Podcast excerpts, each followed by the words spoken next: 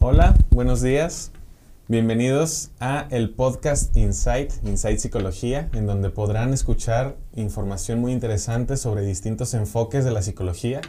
Tú, si eres psicólogo, psicóloga o no, sé que estos temas van a ser de mucho interés para ti. El día de hoy tenemos a dos invitadas muy importantes y muy interesantes. De mi lado derecho está la licenciada Areli Aguirre y de mi lado izquierdo está Vianey Sierra. Ay, disculpen que me confundo con los lados, el derecho y izquierdo. Ahorita que me expliquen de qué se trata eso, porque me confundo. El tema del día de hoy es psicología infantil. Vamos a estar hablando de diferentes temas que pueden englobar o introducirse dentro de este enfoque, o bueno, ustedes ya ahorita me, me, dirán si es un enfoque, si es una corriente, qué es, de qué se trata. Yo aquí no sé nada y yo voy a hacer muchas preguntas. Entonces, recordarles que procuramos que no haya ningún corte en nuestros podcasts para que puedan escuchar todo tal cual y que puedan ir pues oyendo o viendo, dependiendo de dónde estén con nosotros, pues toda la información que acá se diga. Y pues bueno, pues ¿cómo están, chicas? Muy bien, muy, Muy bien, bien. gracias. ¿Cómo les va hoy en este día tan frío? Ay, pues con mucho frío. Tengo que decirles que yo les digo buenos días porque pues esto se sube regularmente en la mañana, pero estamos grabando de noche, hace frío, pero estamos bien y con toda la actitud, ¿verdad? Claro que sí. Claro que sí. Muy bien, pues bueno, son invitadas y quiero que ustedes lo conozcan porque ellas trabajan con niños, con niños, con niñas, con infancias dentro de su centro de atención llamado Case and Kids.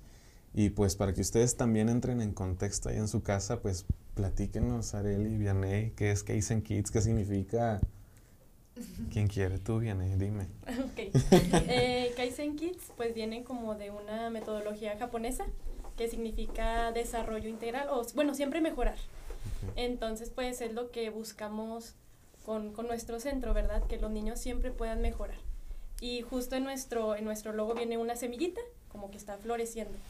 Porque, pues bueno, realmente algo que nos, bueno, me apasiona mucho en lo personal es la atención a las infancias, porque pues de ahí surge todo, ¿no? Surgen todas las grandes personas, eh, las personas empáticas, las personas que pueden hacer estos cambios, ¿no? Entonces, pues son estas, estas etapas como muy importantes. Y si queremos mejorar, que qué mejor que empezar pues desde que están pequeños, ¿no? A que puedan irse actualizando y adaptando con, con la vida.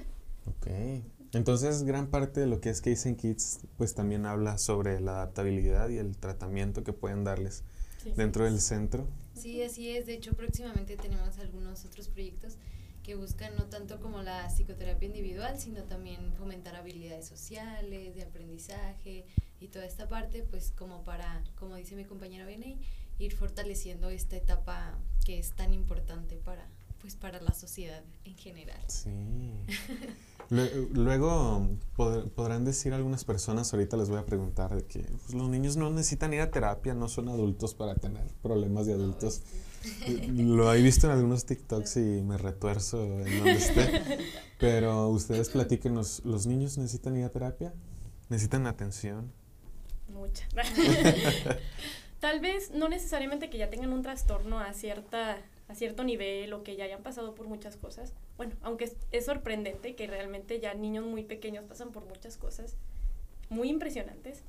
Entonces, creo que una atención como oportuna, que sea temprana, ayuda a que realmente de, ma- de adultos no desarrollen pues ciertos trastornos y complicaciones más grandes, ¿no? Entonces, qué mejor que la prevención en lugar de ya la atención como Correctiva. correctiva. Ok. Sí. Entonces, Sí, sí, sí. Este, no creo que todos los niños necesiten terapia. Este, últimamente, de hecho, hemos caído mucho en esta parte de que las escuelas, este, el niño se levanta y ya, ay, necesito ir a terapia y necesito un psicólogo, todo eso.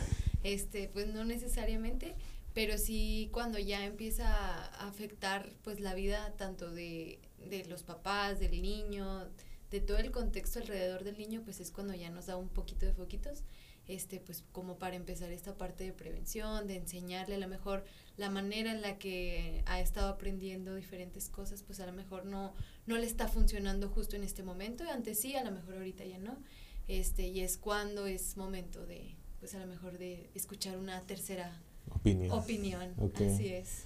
pues eh, me gusta que estén comentando todo esto porque básicamente va a ser nuestro temario. Eh, vamos a hablar de desarrollo, de emociones, de qué pasa cuando se paran en el asiento en la escuela. Por si son maestros y maestras y nos están escuchando, espero se corrija algo ahí. Bien, pues platícanos, ¿qué es la psicología infantil? Para ustedes primero, para ustedes, ¿qué es la psicología infantil, Areli? Uy, pues la psicología infantil, este, para mí es un, podría decirlo, una, un, un arte también, porque si bien te basas en todas las teorías eh, para, pues, ejercer tu, tu profesión, también tienes que, pues, meter mucha creatividad, este, tienes que encontrar la manera de abordar a cada niño, porque pues sí, cada niño es un mundo muy diferente. A pesar de que estemos hablando de la misma problemática, pues cada quien es un mundo diferente. Además, también siento que la psicología infantil es un trabajo en equipo entre los padres de familia, los maestros, eh, la psicóloga, el niño, la niña, el adolescente, este, porque luego muchas veces lo llevan a terapia así como, aquí está. Arréglalo. arréglalo. Y pues no, o sea, también abarca todo este trabajo en equipo, eh, donde se tiene que hacer ajustes en todos los contextos para, para poder fluir. Claro, Sí. ok, muy bien, muchas gracias. ¿Y Vianey, para ti? Eh, siento que es, bueno, en lo personal, como mucho salir de esta zona de confort y regresar a, como a conectar con tu niño interior. Siento que es algo muy importante para ir conociendo estas necesidades, ¿no? Estas necesidades que tienen las infancias y ser sensible a... Siento que es una pues rama de la psicología que es sensible con las personas. Yo incluso a veces que estoy hablando con los papás, las veces que hablo con los papás es como, siento que son niños, de verdad, siento que son niños grandes, pero que es- aún así sigue esa, esa esencia. Entonces, creo que la, la psicología infantil, pues, es esta parte muy, muy fundamental y muy, muy importante, donde algunas cosas, pues, no, no son... Bueno, realmente en la psicología nada es cuadrado, no, no es una receta para todos, pero siento que los niños se salen aún más de, De ese la molde de la receta, ¿no? Si, si podría haber una receta, poniéndolo así, los niños se salen Se salen. aún más. Ok, Sí, entonces me gustaría deducir que es un arte, ¿no? sí. Porque pues también involucra muchas habilidades de ustedes, ¿no? Me imagino. Bastante. Porque lo mencionas, volver a tu niño interior, a tu niña interior. Y pues tienes a los niños o al niño o a la niña con el que estés trabajando y pues tú también tienes que modular tu, tu forma de actuar, ¿o no? Sí, totalmente. O se comportan como están aquí ahorita. Eh, No. que no, ahí nos ven sentadas en el piso. Sí, de que a- hasta acostadas, ¿no? Sí. Cualquier. Haciendo circo, maroma y teatro. Sí. Claro. Cambia el tono, la postura, Todo, todo. totalmente, sí, sí, sí. Ok. Sí, lo que decía bien y también de los papás, este, también hemos dado algunos cursos y en las eh, actividades que les ponemos a los papás es precisamente actividades que hace un niño y actividades para conectar con tu niño interior y que pues de esta manera puedan ellos también empatizar. Sí, que sean empáticos, Sí. ¿no? ¿Por qué lloras? Si no tienes por qué llorar. Sí, Ok, ok. sí, de que le pego, pues a mí me pegaron también, Sí. cosas así. Luego dicen que más vale una nalgada a tiempo que no sé qué. Sí, Sí. Todo eso tachado, ¿verdad? todo eso ¿O no? Ustedes díganme. No, sí, tachado, Sí, tachado. tachado, Tachado, tachado, totalmente. tachado. Y es muy interesante como ese punto en el que te desconectas de las necesidades que tuviste en un tiempo y claro que te enseñaron de cierta manera en algún momento y, y se replica. Pero pues sí, es como a ti también te dolía, a ti tampoco te agradaba. Entonces, ¿en qué momento pues pasamos a ser adultos y buscar pues encajar en el mismo molde y desconectarnos totalmente de lo que fue o lo que nos hubiera gustado, ¿no? Sí, qué interesante Pequeños. eso. Digo, ¿habrá algún punto en el que pasa eso? O sea, que alguien, digo, nosotros somos adultos, pero ¿será que ya se me olvidó que sí lloré por alguna razón, que sí me porté así por alguna razón? ¿Habrá algo? O depende también de cada persona, me imagino. Pues yo creo que ahí sí quien rompe estos, estos patrones, ¿no? Que dice, claro. sabes que a mí no me gustó que mis papás me trataran de esta manera, yo sentía miedo, yo, o- sí, pues que hay patrones que dices, sabes que yo no quiero repetir y buscan la manera, últimamente hay mucha información también en, en, en internet, este, cursos también, entonces sí hay quienes buscan como cambiar esta, esta forma, ¿no? De, de educar. Y luego también se les recomienda terapia a los papás, ¿no? sí, también. ¿Ustedes lo hacen? O sea, si ven algo con el niño o la niña, ¿recomiendan? Sí, claro. Este, siempre buscamos tener, como te decía, este trabajo en equipo. Este, de primeritito vemos a los papás, siempre.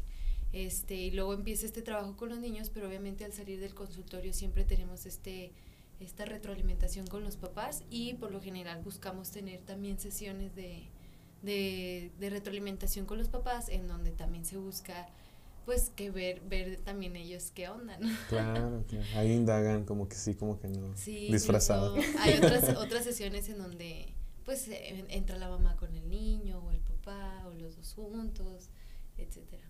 sí, sí se busca involucrar a, a todos. Sí, sí, un trabajo en equipo, porque pues a ustedes las pueden ver una vez a la semana, pero luego... ¿Con quién se quedan? ¿Con quién se quedan? Sí. Exacto.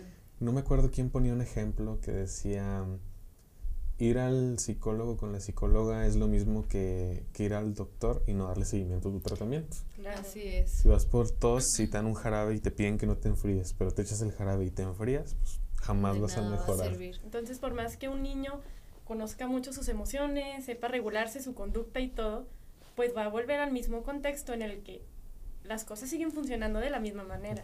Y claro que su comportamiento ha funcionado para algo, ¿no? Para algo está, está de esa manera ese comportamiento, entonces pues va a reincidir. Y, por más que se, que se haga, que se acomode, pues... Va a seguir pasando. Va a seguir pasando. Ok. Hace un momento hablaban de habilidades. Lo mencionaron en la introducción. Y yo quiero saber qué habilidades, o sea, qué habilidades pueden trabajar con los niños eh, específicamente. Digo, porque con cualquier persona se puede trabajar, ¿no? Habilidades. Pero con los niños, ¿cuáles dirían ustedes? No, pues la habilidad para, para relacionarse con los, con los pares, con los de su familia también. Este, habilidades para regular sus emociones, para conocerlas, este, también para planificar. Últimamente está esta parte como de mucha impulsividad y todo hacerlo muy rápido.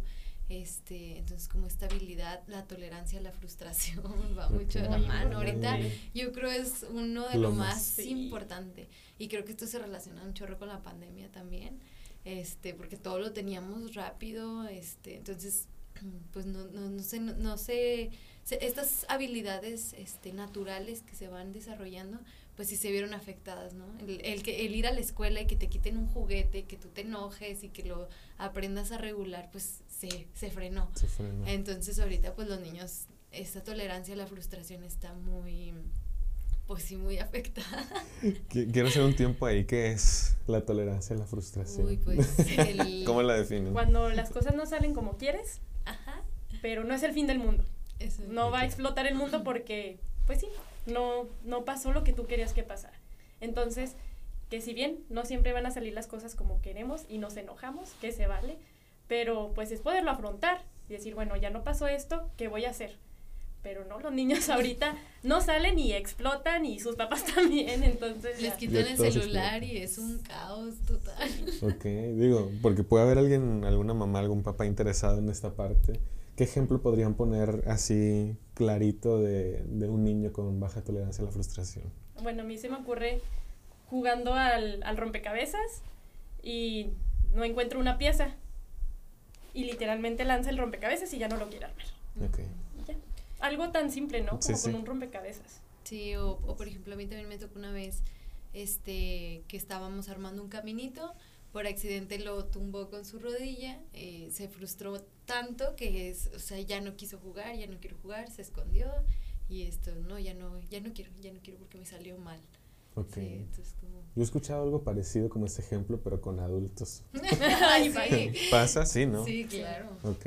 Y, y, y, este trabajo que mencionan de, de prevenir, de trabajar con las infancias, ¿puede ayudar a que no se desarrolle un adulto con baja tolerancia? Sí, totalmente. O en el peor de los casos, pues, bueno, no tan en el peor, pero sí, pues un trastorno, ¿no? Claro, que los lleve a otra cosa. Ok. Entonces comentan que por el tema de la pandemia, pues esto pudo verse más agravado. Sí. Agraviado, ajá. Sí, también la, la parte de socialización, o sea, en general, todo lo que tenga que ver con socializar, perdón, se vio afectado. O sea, el, el pelearse con los compañeritos de la clase, el, el, la habilidad de compartir también, yo creo que es una de las habilidades que ahorita están muy, muy afectadas. ¿Por qué? Pues porque se pasaban en casa y peor tantito aquellos que fueron hijos únicos. Este, y que si literal hicieron el, ¿cómo se llamaba esa? Que se aislaron totalmente, ¿no? Cuarentena. Cuarentena, sí.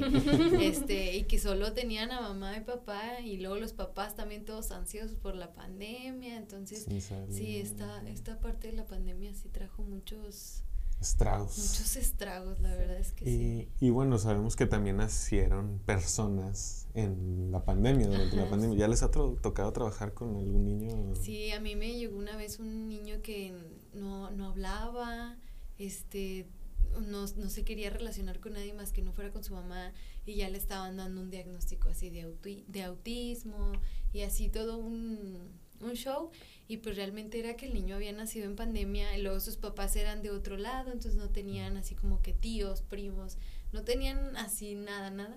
Entonces pues el niño no tenía manera de desarrollar estas habilidades. Claro. Entonces de alguna forma dio pie, o sea, por ejemplo, estas habilidades sociales, emocionales, cuando no están bien desarrolladas, por ejemplo, con este niño que fue pandemial, como luego le dicen, niño eh, niño pandemia puede confundirse alguien y decir, tiene autismo. Sí, sí, porque, bueno, por ejemplo, en, trabajo en otra, en otra parte, en una asociación civil, donde se da atención a niños en situaciones vulnerables, pero es a partir de primaria. Entonces nos llegan muchos niños en primero de primaria que no saben leer, no saben escribir, y es pura estimulación. Pues el niño estaba todo el día en casa sin hacer nada sus papás a veces trabajando todo el día, no tenía hermanitos, como mencionaba Areli, o a veces convivía con adultos, o le daban el celular, ¿no? Y el celular era pues quien lo educa. Entonces no había esta parte de hablar con ellos, que corriera, que se cayera. Y se confunde mucho, ¿no? Incluso ya en las aulas puede ser de que todos los niños tienen TDA, son hiperactivos, ¿no? Porque se están par y pare. Pues sí, en, en casa no había esta necesidad de estar como sentado como en un, como en un aula, ¿no? Incluso podían estar acostados o unos, algunos les daban clases en videollamada, otros les mandaban ejercicios, entonces pues lo que duraran haciendo la tarea y ya. Claro. Entonces pues claro que hay, hay, mucha esta, esta confusión. Sí. por sí con las infancias eh, los diagnósticos ya se tienen que tratar con cuidado, siento que ahorita aún más. Mucho más, sí. Mencionaste dos temas que, quiero tocar. Primero me voy con el, con el primero. Muy bien. Este, decías, o te dan el teléfono para que, pues para que se calme, se entretenga y no es algo educativo. ¿Qué tanto es importante ahorita o qué tanto recomendarían o a partir de cuándo las pantallas, el uso de la tecnología con los niños? Obviamente con algo educativo, ¿verdad? Claro. Yo creo que es, es imposible ahorita privar a los niños de la tecnología. O sea, es estaría muy padre decir, no, pues que, que no lo use hasta que esté en secundaria. Pero bueno, no se puede y ya, incluso algunas escuelas ya lo empiezan a usar, ¿verdad? En ciertas tabletas y está muy bien. Y la tecnología es una maravilla, pero cuando la sabes usar. Sí. Cuando no la usas en un, como en los tiempos adecuados y con el contenido adecuado, se hace un desastre porque los niños están expuestos a a muchas cosas y es mucha sobreestimulación también, ¿no? Y entonces el cerebro, como mencionaba ahorita Arely, todo lo tienen, en pandemia todo lo tenían aquí. Entonces, pues el cerebro funciona como que todo lo, puedo, lo tengo que tener aquí. Y ya los niños cuando están aburridos no saben estar aburridos. Y empieza esta tolerancia a la frustración y que entonces una cosa desencadena en otra y es, es sí usar la tecnología, pero un uso muy, muy como, muy consciente de qué están consumiendo los niños en juegos, en videos, en contenido multimedia, porque se filtran tantas cosas. Aunque ya hay aplicaciones como YouTube Kids o Family Link, que, es, que tienen esta función como de filtrar, aún, aún así no, los filtros de, de, las computadoras no detectan todo. Entonces los niños se, van, se ven expuestos a contenido que no les toca. Muy feo. Sí, sí, sí. sí, les ha llegado a alguien así? Mm, pues sí, hay muchos niños que tienen este eh, pues vicio por el celular, ¿no? Que los padres llegan y, y, lo primero su queja es lo del celular. Este, pero pues sí, o sea, como dice mi compañera, todo, todo en exceso es malo, o sea, el exceso de estar usando el celular pues es muy malo. Lamentablemente ahorita los padres de familia pues ya tienen que salir a trabajar ambos porque pues ya no, no alcanza. ya no alcanza entonces lo dejan con la abuelita y le dicen le das el celular entonces pues el celular ahorita ya es una herramienta que usan los papás para regularlos para mantenerlos entretenidos pero pues se puede caer en esta parte en donde no hay vigilancia y por más vigilancia que haya se puede filtrar, se puede filtrar. la otra vez estaba viendo una noticia este de un canal en YouTube que aparentemente todos son muñequitas, todos son Barbies jugando, ¿no? Pero tú te metes a ver un video en YouTube y es puro contenido este para mayores de edad, pero pues como en la en la portada en la portada vienen Barbies, pues va, eh, YouTube lo lo agarra como infantil. Lo agarra como infantil y está en YouTube Kids. Entonces, sí eh, hay que tener mucho cuidado con el uso de, de los aparatos, sobre todo con TikTok ahorita. TikTok. ¿Y ese no tiene control o sí? ¿Parental o se sí? Supone que, bueno, se supone que sí, pero un, de hecho, o sea, yo tenía una prima menor de edad que tenía TikTok y TikTok le bloqueó la cuenta. Y yo, gracias a Dios, porque pues no, no es para que estén subiendo contenido, ¿verdad? Tan pequeños. Claro. Pero aún así, pues sí se puede.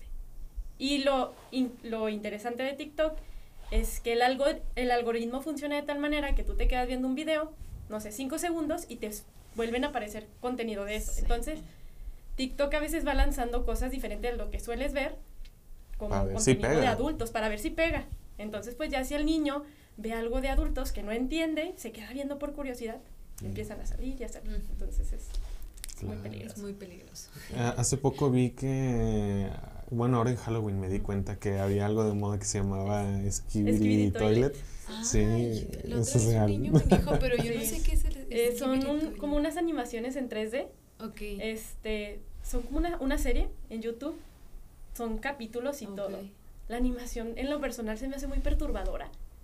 Pues es un, un excusado donde sale una cabeza. Entonces pelean con personas con cabeza de electrodomésticos, de bocina, de teles.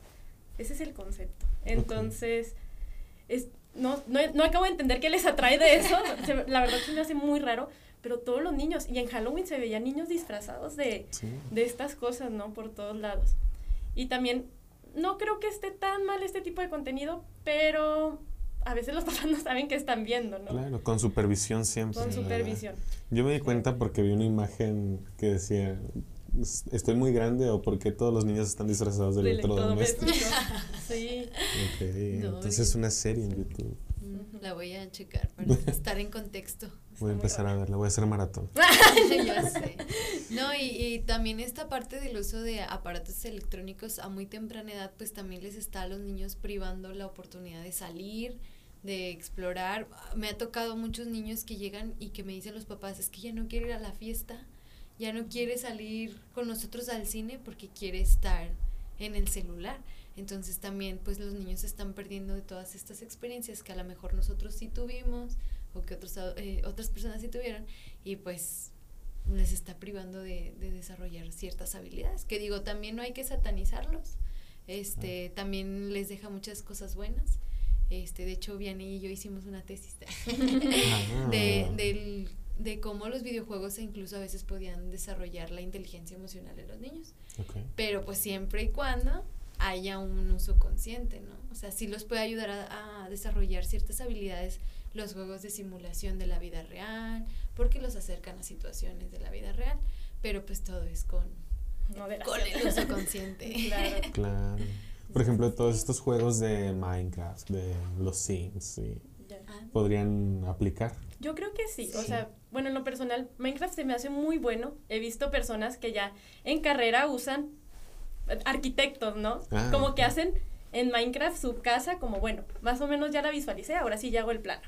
Entonces, se me hace muy, muy bueno, ¿no? Para estas habilidades también. Roblox, que ahorita también está de moda y es muy versátil porque Roblox es como una plataforma donde hay muchos juegos de muchas cosas muy diferentes.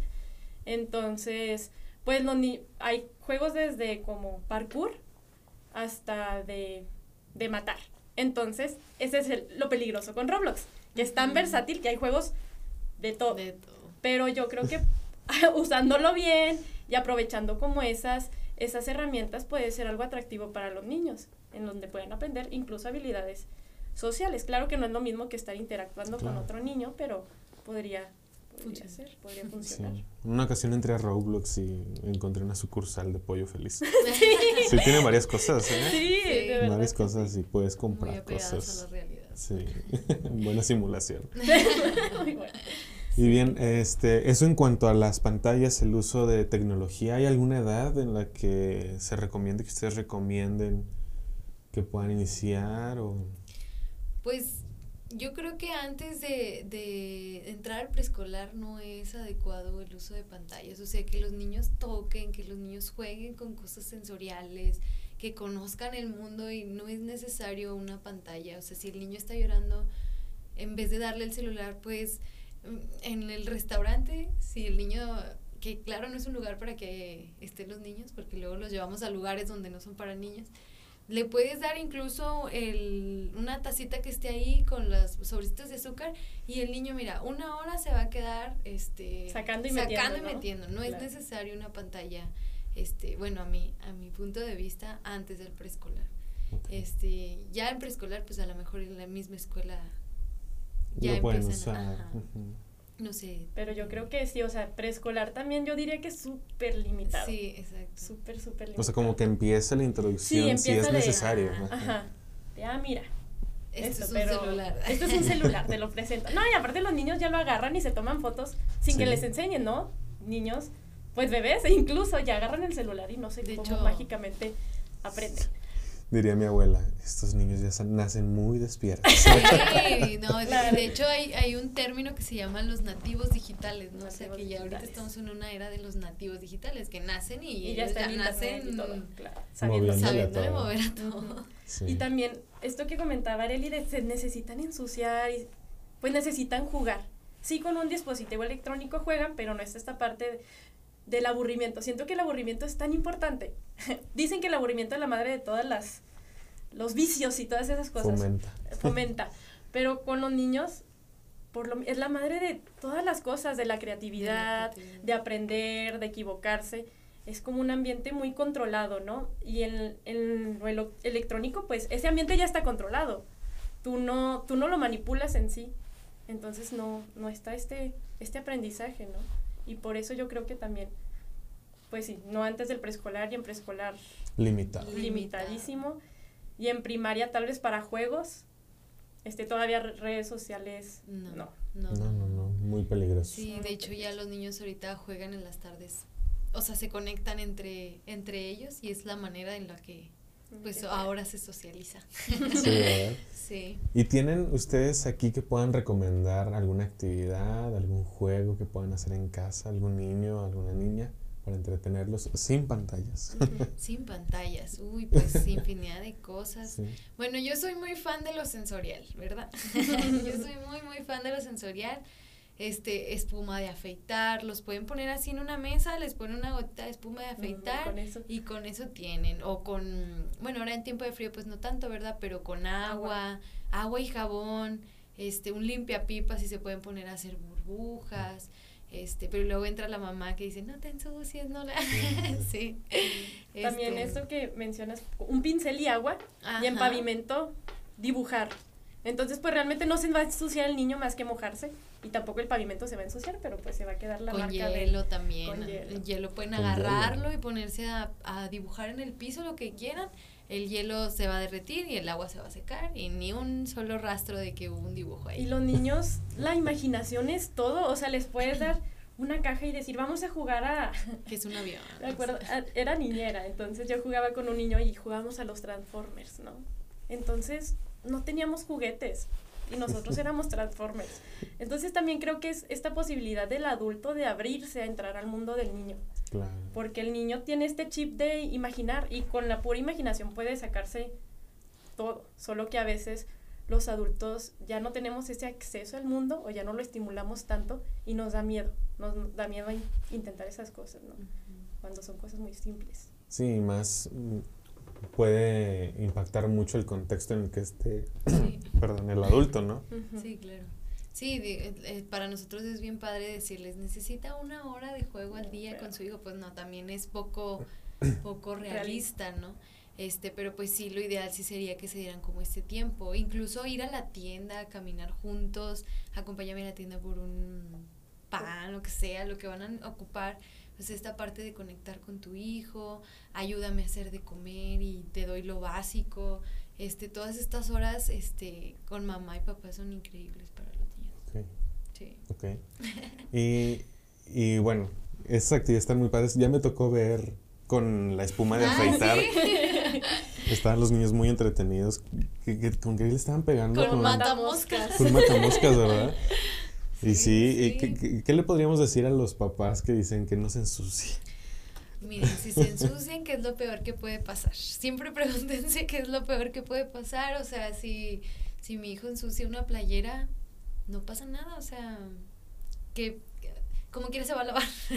Claro. Ya si, si dicen, es la playera nueva de no sé qué, que costó quién sabe qué, pues, pues póngale una playera que puede ensuciar. Exactamente, o póngalo en un lugar en la casa que no haya un gran conflicto si, si pasa algo, si se ensucie, ¿no?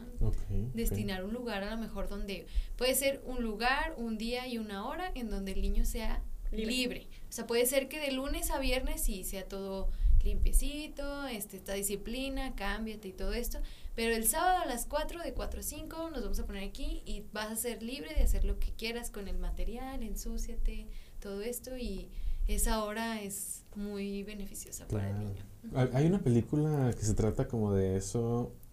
el día, el día sí o algo ah, así. Sí. No me acuerdo cómo se llama. Sí, creo que sí. Y es muy interesante porque a los niños, ¿qué les dices cuando em-, empiezan a caminar y empiezan a agarrar todo? No, no, no. Y se llena de no cuando realmente tienes que acomodar el ambiente para que no sean tantos no. Y que el niño pueda hacer libremente. Si, si dices muchos no es, ok, ese lugar no es para el niño. Sí. ¿Por qué? Porque tienes figuritas de vidrio a la altura del niño. O porque, pues sí, cosas que no las pueden manipular. Claro, el no es importante y lo tienen que, que integrar en las reglas, pero no se trata de que todo el tiempo le digas no a la criatura.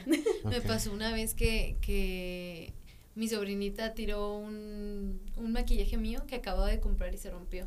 Y yo reaccioné con mucha paciencia y todos de que, ¿por qué? Y yo, pues es que yo, ¿por qué dejé el maquillaje a esa altura, no? O sea, pues era evidente que mi sobrina iba a pasar, lo iba a agarrar, que si se le podía caer, ¿no? Si yo hubiera querido prevenir, pues lo pongo arriba, ¿no? Sí, cada quien su responsabilidad. Cada quien su responsabilidad, niña qué culpa tiene. Sí, regala la realidad. de que hoy te costó muy caro y yo, pues ni modo. Sí, pues, ¿qué, ¿qué, más le hacemos, verdad? Y por ejemplo, niños que pueden estar agarrando y todo y hay muchos nos, pueden ser muchas cosas que le llamen la atención también, digo, que pueden ser cosas de adulto, ahora que hay tantos adultos que coleccionan figuras, ¿no? Sí. Este, juguetes y demás, pues bueno, los niños les van a llamar la, la, atención.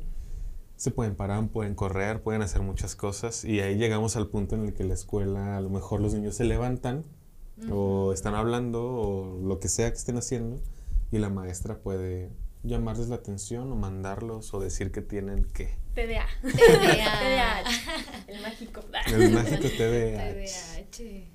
En el podcast pasado, Citlali, la invitada, nos habló un poco del TDAH, pero ustedes, pues díganos qué es. ¿Qué, ¿Qué, es el famoso? El famoso. Trastorno de déficit de atención y a veces con hiperactividad. Pues es esta dificultad para el niño de concentrarse, mantener la atención, este, ciertas, ciertas conductas, ¿no?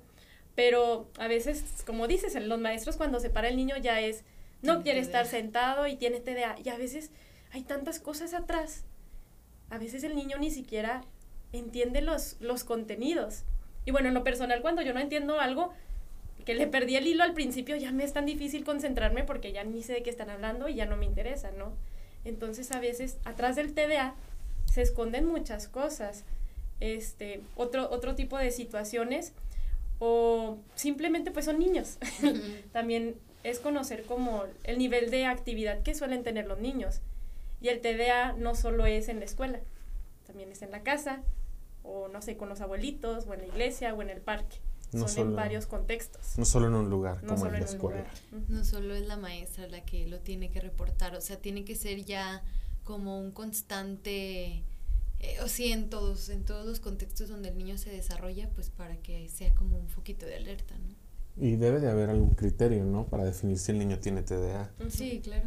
Sí, pues es el, los periodos de inatención, de impulsividad, de hiperactividad también. Y, y, bueno, el TDA puede ser, como decía mi compañera, con hiperactividad o sin hiperactividad. No puede ser solo un déficit de atención o un déficit de atención con hiperactividad o mixto.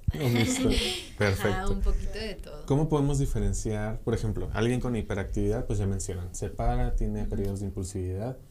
¿Qué tiene diferente a alguien con inatención?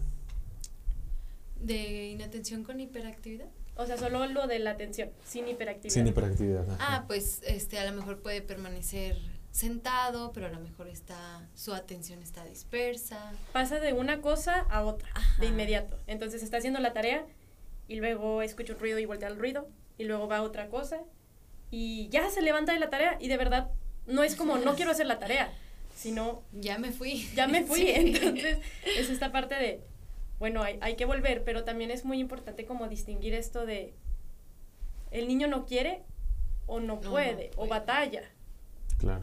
Porque es una línea muy, muy delgada.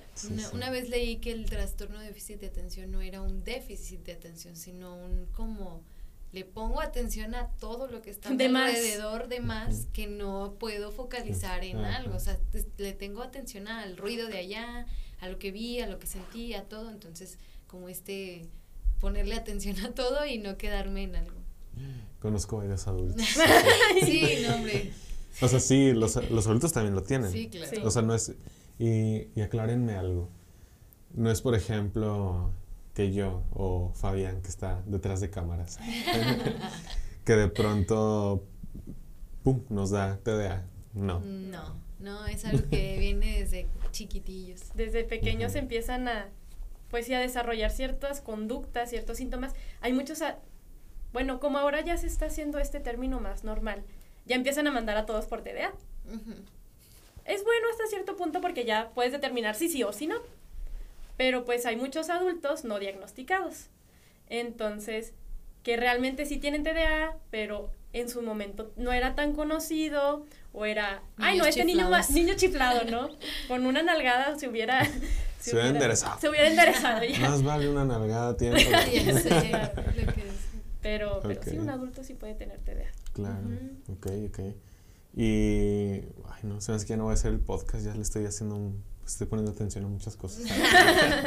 no, y, y, como dices, o sea, cuando, o sea, si tenemos como esta predisposición genética, también tiene que ver con los neurotransmisores, este, pero también puede haber niños que a lo mejor no eran tan predispuestos, pero el contexto este lo, lo, lo, propició, o sea que hubo una falta de límites totalmente, una, una crianza totalmente ambivalente que se puede disfrazar con este trastorno, ¿no? O al revés, o sea, un niño que nació con esta predisposición, este, que ambos papás tienen TDA y no, ni en cuenta ellos, y el niño a lo mejor también tiene esta predisposición, pero si el contexto eh, tuvo esta crianza este, con límites, límites respetuosos y toda esta parte, pues puede ser que sea completamente funcional, ¿no? Y que en ningún momento brote un, un síntoma. Y es, bueno, es impresionante hablar con un niño con TDA porque son inteligentísimos. Bueno, al menos uno en especial que ahorita estoy pensando, es muy inteligente. De la historia sabe tanto y su mente, claro, vuela de aquí para acá que en, lo personal a mí me gusta mucho eso, que puedas Porque yo también. Porque yo también a veces, la verdad, ando, así. No, pero es esta parte tampoco de no tenerle miedo al TDA mm. o a los, a los niños con déficit de atención porque tiene cosas también buenas y es, no es eliminar que su atención sea de esta manera, sino como encauzarla, es dirigirla. Y tampoco no es cambiar al niño que sea un robot o que esté sentado, sino que, bueno, tiene mucha energía, vamos a ver bueno, no, no, no tiene mucha energía, pero así coloquialmente.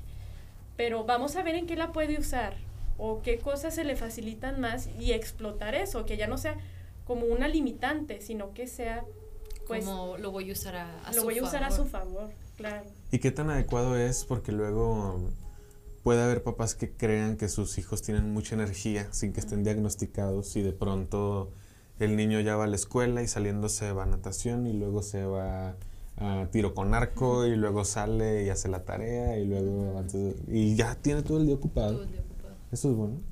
Pues yo digo que siempre y cuando haya un momento donde el niño pueda ser Niño. niño, Sí, sí, de hecho. este, pues mientras haya un día donde puedas jugar libremente, yo creo que Claro. sí, o, siempre, y cuando preguntarle al niño, ¿no? De que a lo mejor el niño ya ni quiere ir a la clase de natación y ahí está fuerzas, ¿no? Este, sí, pero siempre y cuando hay este espacio de, de libertad, de bajar a esta disciplina, de poder ser libre. Y de- Claro. Porque después pasa lo mismo con el celular. El celular les da tanta información y tantas cosas que su cerebro está trabajando al mil, ¿no? Entonces, sí es un cerebro que trabaja al mil y puedes aprovecharlo en ciertas cosas, pero si también lo, lo explotas un poco más, ya los niños a veces no pueden estar ni siquiera sin hacer nada. Llevan dos segundos sin encontrar qué ver en la tele o qué jugar en videojuego y están, ¿qué hago? Y no pueden, de verdad, no toleran no hacer nada. Sí. Y, y pues sí, se pierden de esto del, del aburrimiento, de inventar, de jugar. Antes, bueno, muchos tiempos antes, tiempos de Newton, de muchos filósofos, descubrían tantas cosas porque no tienen nada que hacer. Es por eso. Es por eso, nada, eso tenían tanto tiempo nada. para observar, para inventar. Entonces, no habían estas necesidades de ganar mucho dinero o las ciudades que se mueven rápido. Y esto les permitía pues empezar a focalizarse en otras cosas, que realmente es lo que el niño tiene que hacer. Tiene que tener este tiempo para investigar, para ver, para aburrirse y ver las, ver las nubes, qué forma tienen. Es parte de, y ahí se desarrollan tantas, tantas cosas. Y también si no les dejamos estos lapsos de tiempo, pues Luego, luego, si no le damos la importancia al descanso, nos convertimos en adultos, por experiencia propia, en adultos que todo el tiempo tienen que estar haciendo la, todo el tiempo tienen que estar haciendo algo y el día que no están haciendo nada es, pudiera estar haciendo algo y me siento culpable porque no estoy produciendo, porque no estoy haciendo, porque no sé qué, entonces... En lugar de estar aquí acostado descansando. Exacto, en lugar de tomar esa importancia del descanso, ¿no? Claro. Y entonces sí está muy usado ya el término de TDA, pero también está satanizado de alguna Sí. forma por muchas personas y profesiones. Este, y, y no sé, se me está ocurriendo algo muy raro. Puede ser que un niño se pare, diga, haga cosas que parezcan ser que tiene mucha energía, como luego dicen, Ujú. que es hiperactivo. ujú, Y el mismo, ligándolo con otro concepto que usaron hace un momento, el mismo, la misma baja tolerancia a la frustración del adulto puede ser como de, Sí. no puedo con él, tiene TDA. sí. Sí, totalmente. Sí. Y las ocupaciones también de los adultos de que es que todo el tiempo me pide jugar y yo no puedo. Así Claro. Sí, claro. Sí, y ahí está la cadenita. Ujú. Digo, Sí. aparte, ya últimamente en la ciudad en la que vivimos, pues ya se mueve muy rápido también. Sí, Muchas cosas que hacer. Sí, sí, totalmente de acuerdo. Y bien, pues muy, muy importante la información. Me gustaría ir cerrando con algunas últimas preguntas. ¿Qué tiene que saber la persona que estudia psicología para definir qué quiere, qué puede, qué sabe, qué debe ser o estar como psicólogo psicóloga infantil? Mm, ¿Ustedes cómo se dieron cuenta que iban para allá? Híjole. Bueno, no sé cómo, no recuerdo cómo me di cuenta, pero siento que algo muy importante es no tenerle miedo al ridículo. Sí. Con los niños tienes que quitarte ese miedo. Ese miedo a tirarte, ese miedo a disfrazarte, a hacer voces raras, a no sé, cosas que ya como adultos nos dan mucha vergüenza. Y la, a mí sí me da mucha vergüenza. Pero con los niños no. no sé, no sé qué pasa. Ellos no me juzgan. ellos no me juzgan, ni yo a ellos, entonces no lo entendemos bien. Sí, creo que puede ser parte de eso y pues sí mucho como ver a los niños como personas, realmente como lo que son. Y no hablarlo, no hablarles como, ay, es que no entiende. Híjole, los niños entienden tanto y me impresionan, me sal unos niños como de 10 años, me han tocado con, bueno, des- desde 6, con preguntas tan filosóficas que digo, rayos, no me había preguntado No eso, sé. ¿no? Claro. No, pues sí, no tener miedo a... ¿Y cuál es tu voz rara? Ay. Mm, ah, está guardada. Ok. Si quieren escucharla, paguen una terapia. ya sé. Este, no, pues yo creo que también mucha, mucha creatividad, este, muchas ganas de aprender constantemente, porque si es estarte preparando constantemente sobre nuevos temas, este, nuevas, esta apertura de que si te vienen y te dicen que veas una caricatura, literal te pongas a ver la caricatura, ¿para qué? Pues para que, como dice viene, conectar con el niño y no tener miedo de experimentar y volverte a sentir niño y volver a, a dejar de lado también todas esas cosas que tú a lo mejor viviste y que ahora te tocan este potencializarlas en otro niño, ¿sabes? Es como dejar de lado también esta parte a lo mejor que no te gustó tanto de tu infancia y usarla para pues para ayudar a, a los niños. Algo que me daba mucho miedo la primera vez que como atendí a niños era que qué pasa si no ciertas cosas como previstas en la sesión no se llevan a cabo tal cual. Y la verdad a mí me costaba mucho. De, es que el niño quiere jugar a, a los carritos. Y este es mi plan de Y sesión. este es mi plan de sesión, no, no están los carritos, ¿no? Pero es, es eso de atreverte a salir de y estar dispuesto y atento a las necesidades del niño. Porque a fin de cuentas sí trabajas para el papá, para los maestros, pero a fin de cuentas tienes que ver al niño, o sea, y conectar con él.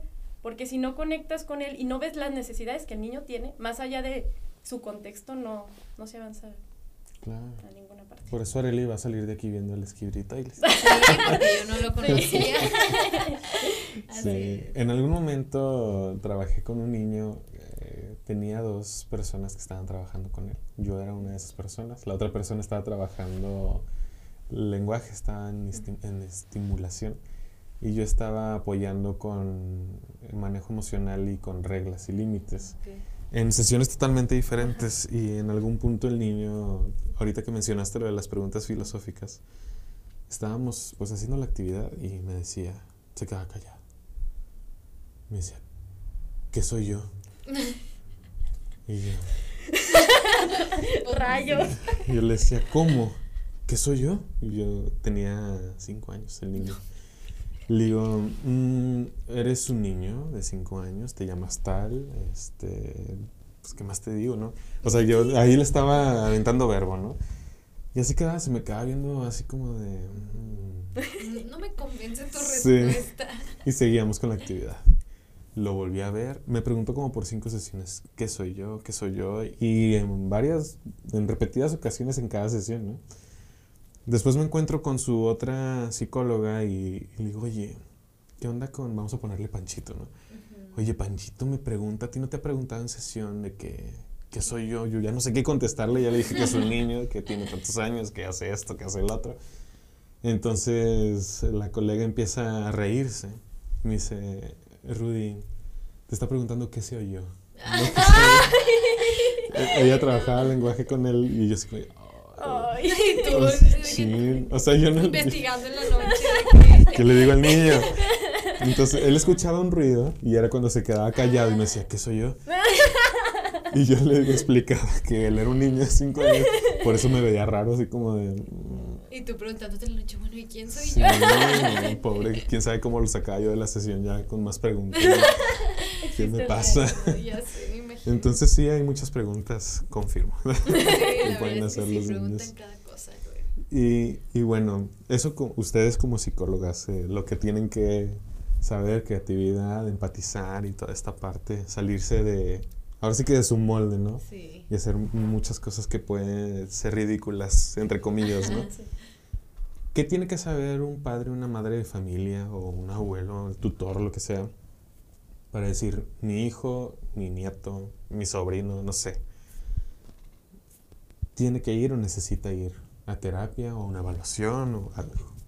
Sí, pues es, esta parte eh, de que ya esté afectando en varios contextos, este, tanto en la escuela como en casa, este, sí, o, o si te están dando como esta observación por parte de la escuela, como dice Vianey, pues no está de más, pues a lo mejor consultar y que alguien más te diga, no, pues a lo mejor nada más le faltaba desarrollar estas habilidades, pero no es así como tal TDA.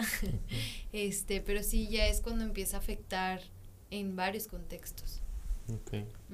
Y pues es muy importante conocer lo que es, no es no normal, pero bueno, en término estadístico normal, ¿verdad? Que suele pasar a ciertas edades los hitos del desarrollo. Sé que para ser papá no se estudia, no, no, no nace el niño y te dan un manual de, mire, así. Pero creo que es importante que los papás puedan conocer cosas básicas como tal vez edades a las que tienen que alcanzar algunas cosas, porque para ellos tal vez es normal que el niño haya dicho su primera palabra hasta los cinco años. Entonces, pero es aquí en las escuelas cuando es, no, no es normal. No es normal, ¿no? Sí, y por lo general también cuando los niños entran a la escuela es cuando los papás se dan cuenta que hay algo a lo mejor. Entonces tampoco no dejar de lado la opinión de, de los maestros, ¿no? Porque al fin de cuentas pues ellos tienen a muchos niños todos los días. Entonces sí. Sí, porque ya entraron a otro contexto. Entraron a otro contexto, tienen... nuevos retos, este, entonces es ahí cuando ah, empieza un poquito el, freno. Como decir, noté que en la casa hacía esto, pero ahora que me dices que en la escuela también lo hace, ya voy a ver qué está pasando. ¿Qué está pasando? ok, ok. Muy bien. Perfecto, pues eh, creo que son todas las preguntas que tenía.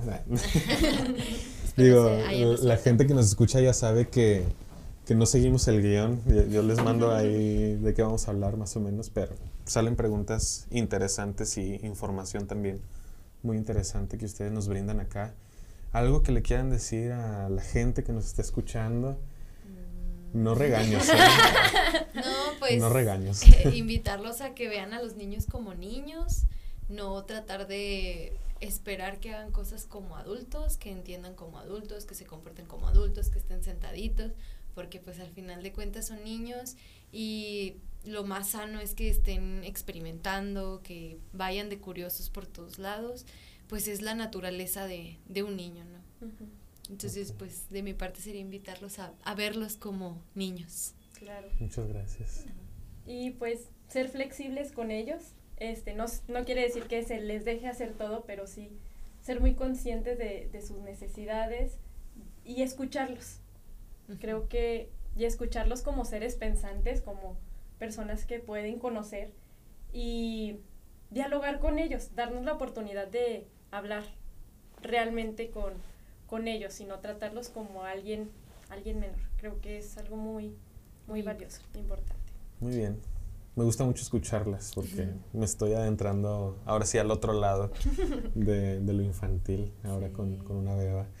Eh, pues sí, yo rescato que los niños deben de aburrirse, deben de crear, deben de inventar, deben de estar supervisados. Sobre todo. Sobre todo. Y sí, me gusta mucho, me gusta mucho que mencionen que a los niños hay que tratarlos como niños. ¿sí? Y pues ojalá por ahí haya algo que nos diga cómo se trata un niño, ¿verdad? Porque sí, ojalá. ahí se va aprendiendo en el proceso, ¿verdad? Muy bien, pues bueno, eh, vamos a dejar los datos de Areli y de Vianey en la descripción del video para que ustedes puedan contactarlas si necesitan cualquier cosa referente a la atención de sus hijos, sobrinos, familiares, no sé, digo, no siempre decidimos, pero podemos decir, ah, escuché esto y con ellas puede ser buena idea que vayamos a una valoración o alguna atención. Entonces, si pueden decirle a la gente dónde están ubicadas. Sí, este, bueno, nosotros, Kaizen Kids está ubicado en Jesús Valdez Sánchez, frente al Panteón Santo Cristo. Este, ahí estamos ubicadas, es un consultorio y pues en redes sociales nos pueden encontrar en Instagram como kaizen.kids.psico y en Facebook como Kaizen Kids. Y ahí subimos pues contenido este, algunos datos este, del desarrollo infantil, este, algunas eh, otras eh, promociones, etcétera. También hacemos pues talleres para, para niños y para padres de familia, entonces para que... Anteriormente hicimos un taller de prevención de abuso sexual infantil, tanto para padres como niños, y eh, el último que hicimos fue de cómo este cómo hablar de las pérdidas con los niños. de las pérdidas. Pero ese era para padres entonces. O sea para que los padres pudieran, pudieran hablar. sobre la muerte con los niños creo que estaría padre un capítulo Uy, sí, estaría muy de eso completito. Ahí nos dicen si quieren escucharlo. Muy bien, pues les agradezco mucho, les agradezco bastante que hayan venido aquí a nuestro tercer episodio a hablar de psicología infantil, de Case and Kids, de mejora continua y de todas las habilidades y desarrollo de, de los niños. Entonces, yo espero a ustedes les haya gustado mucho este episodio y cualquier duda, pregunta que tengan las pueden contactar, están sus contactos en la descripción. Déjenlo en los comentarios si no quieren contactarlas directamente. Eh, y pues nos vemos en un siguiente episodio. Muchas gracias, chicas. Gracias. Gracias. gracias. Nos vemos.